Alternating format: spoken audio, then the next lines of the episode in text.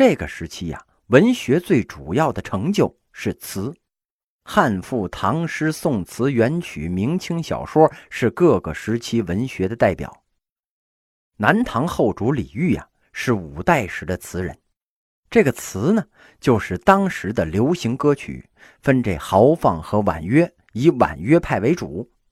从古到今流传下来的词里边啊，绝大多数属于婉约派，因为流行歌曲不就是生命与爱情两大永恒的主题吗？唱爱国的呀也有，哎，北京欢迎你嘛。但是啊，那不占主流，词言情，诗言志。所以啊，古人认为词为艳科，尤其很多婉约词啊，属于是反动黄色歌曲。这个李煜的词啊，很多也是这样的。他被宋军包围在了南京，不战不和不守，不死不降不走啊。被包围的时候呢，他怎么解脱呀？哎，整天填词。他的破阵子啊很有名，四十年来家国。三千里地山河，凤阁龙楼连霄汉，玉树琼枝作烟罗，几层石干阁。我不会打仗，你就欺负我吧！啊！一旦归尘虏，陈腰攀鬓消磨。最是仓皇辞庙日，教坊犹奏别离歌，垂泪对宫娥。你看他就那么大点出息，垂泪对宫娥。祖宗江山毁在手里了，对得起列祖列宗吗？对得起黎民百姓吗？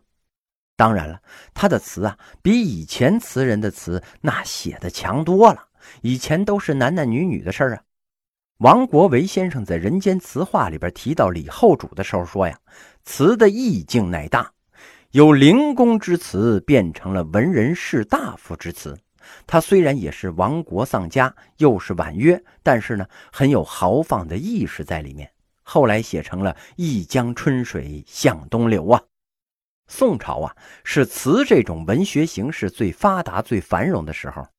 宋词的繁荣啊，一个原因呢，是由于经济的发展、商业和城市的繁荣、市民队伍的扩大。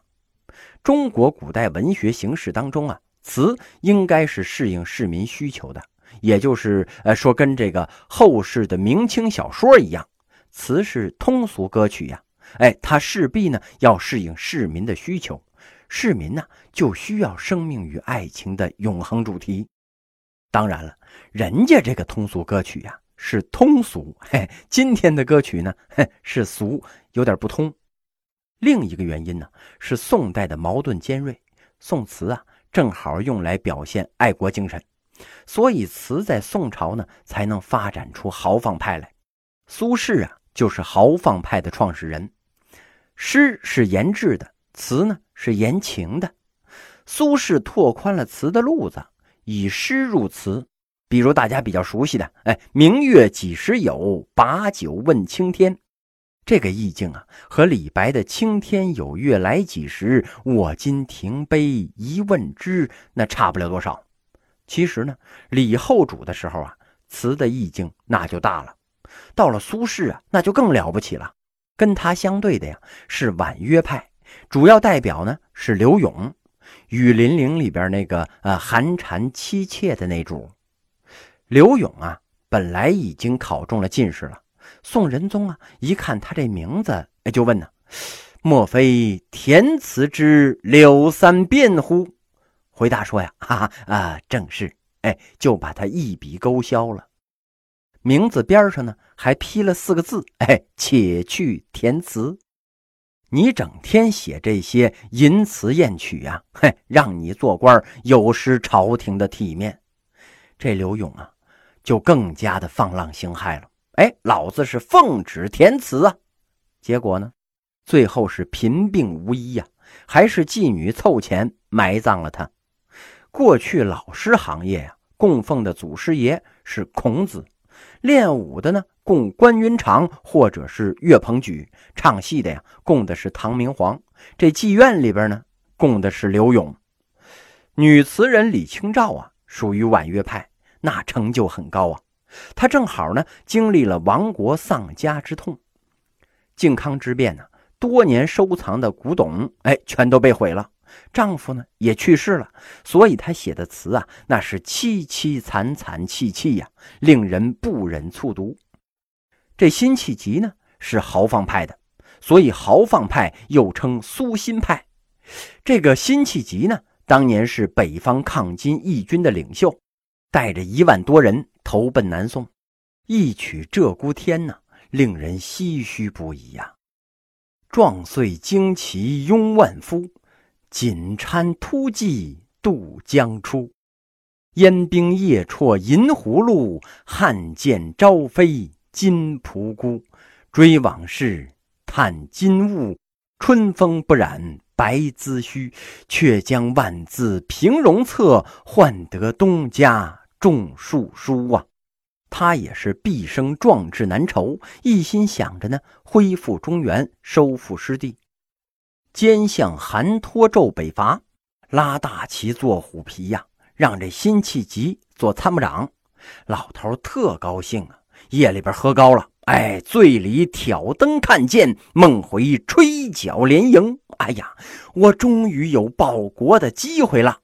结果呀，北伐失败，韩托胄脑袋被送到金国，这老头郁闷死了。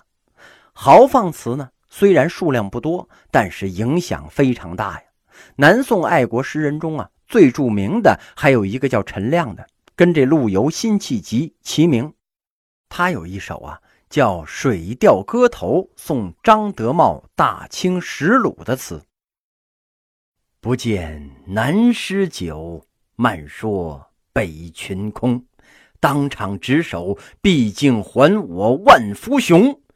自笑堂堂汉史，得似洋洋河水，依旧只流东。且负穷庐拜，会向稿接逢。尧之都，舜之壤，禹之封，余中应有一个半个齿陈荣。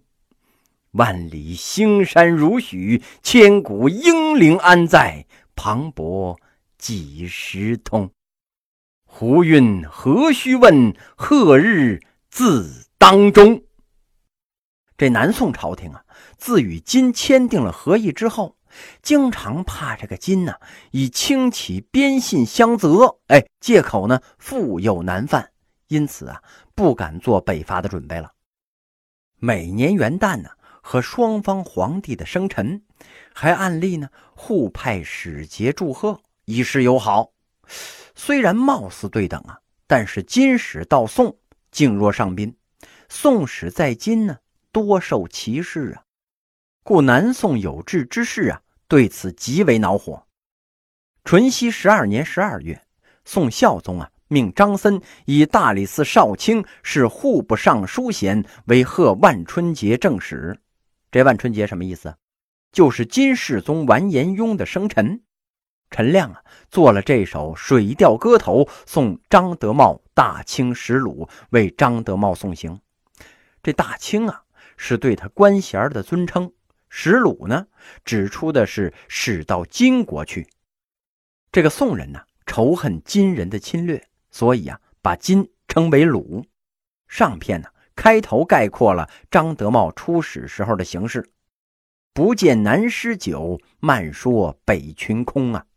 词一开头啊，就把这笔锋直指金人，警告他们呢，别错误的认为南宋军队就不北伐了。哎，就没有能带兵打仗的人才了。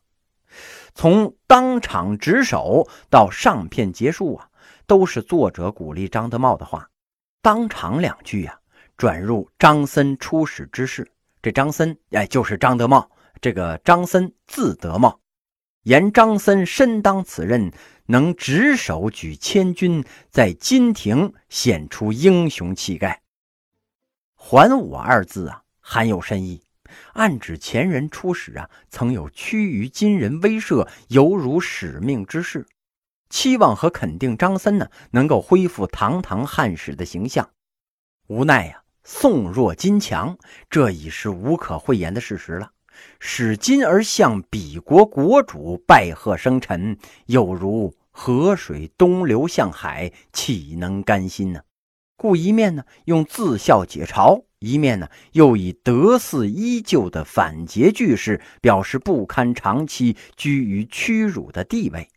穹庐啊，这个北方游牧民族所居住的毡帐，这里边呢借指金庭。镐街呀，本来是汉长安城南门内的蛮夷邸所在地。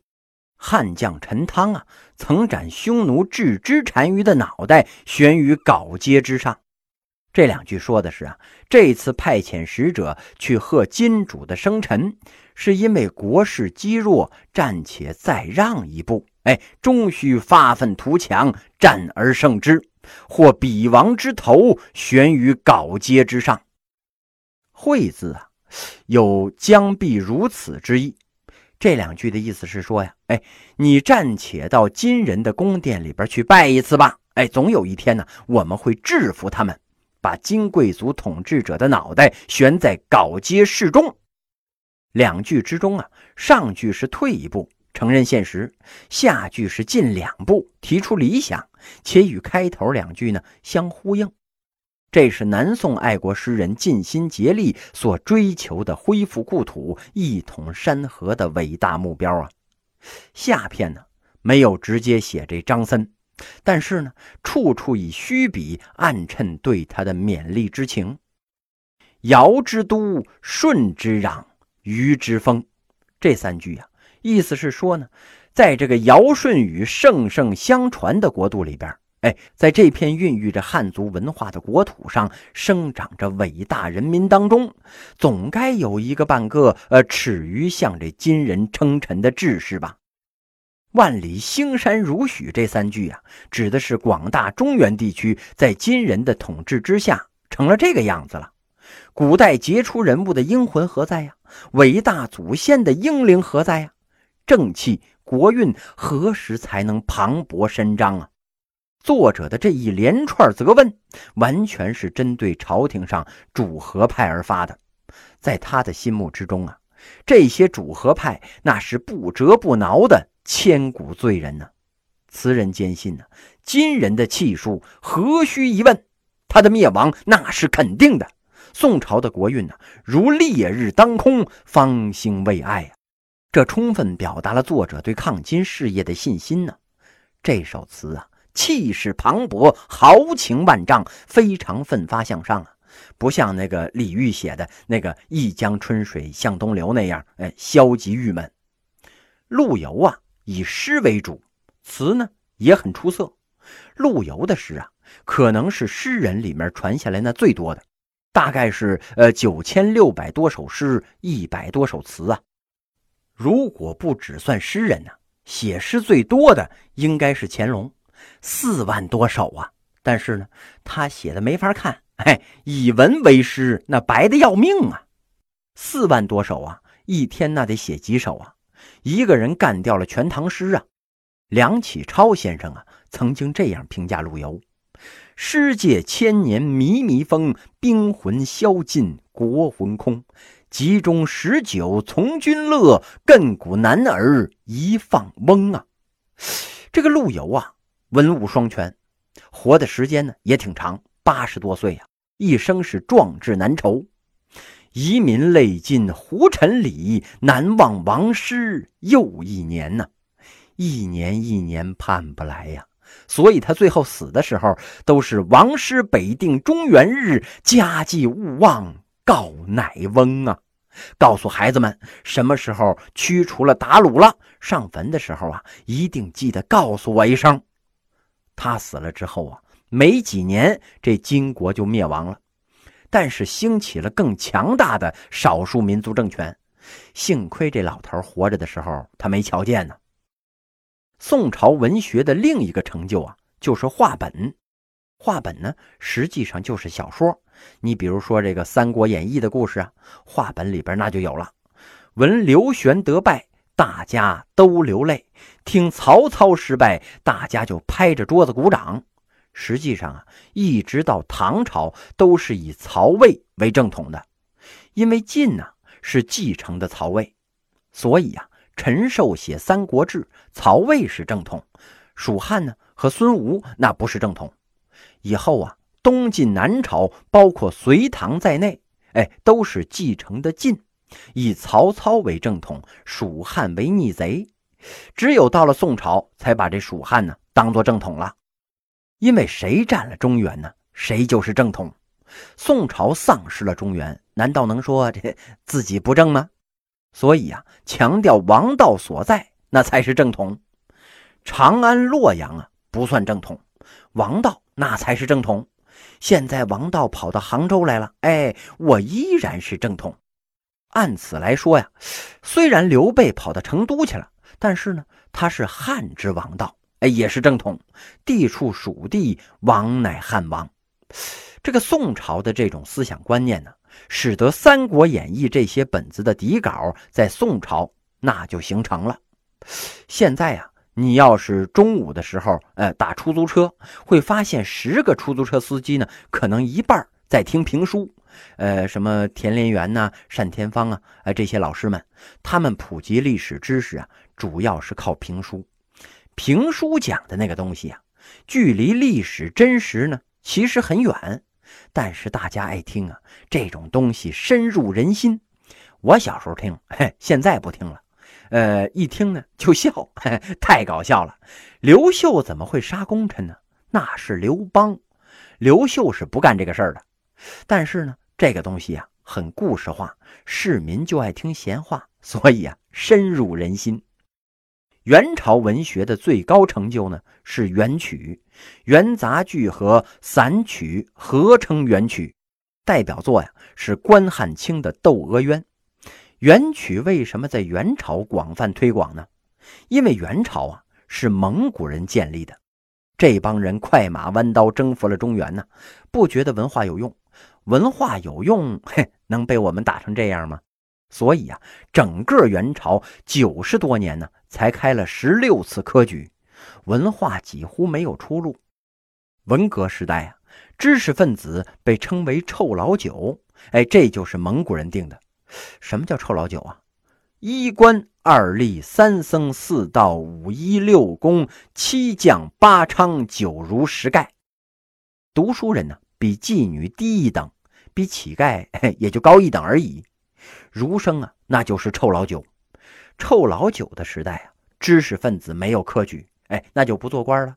他们想来想去啊，就把自己满腔的愤懑诉诸了笔端。写什么东西最能引起共鸣呢？哎，元曲，这就像电视剧那剧本啊。你写小说，老百姓不看；你写剧本呢，演出来大家都能看。这个《窦娥冤》里边说呀：“你不分好歹何为帝？你错堪咸愚枉做天呢？”这是骂谁呀？骂朝廷。但是蒙古人听不懂汉语啊，嘿，听不明白什么意思。要是汉化的比较厉害的清朝啊，嘿。那就完了，清朝皇帝汉化水平太高了，那一听就听明白了。你骂蒙古那没关系，反正我听不懂啊，嘿，我就知道羊腿好。于是啊，上面啥统治，下面猛骂街，助长了这元曲的成熟和流传呢。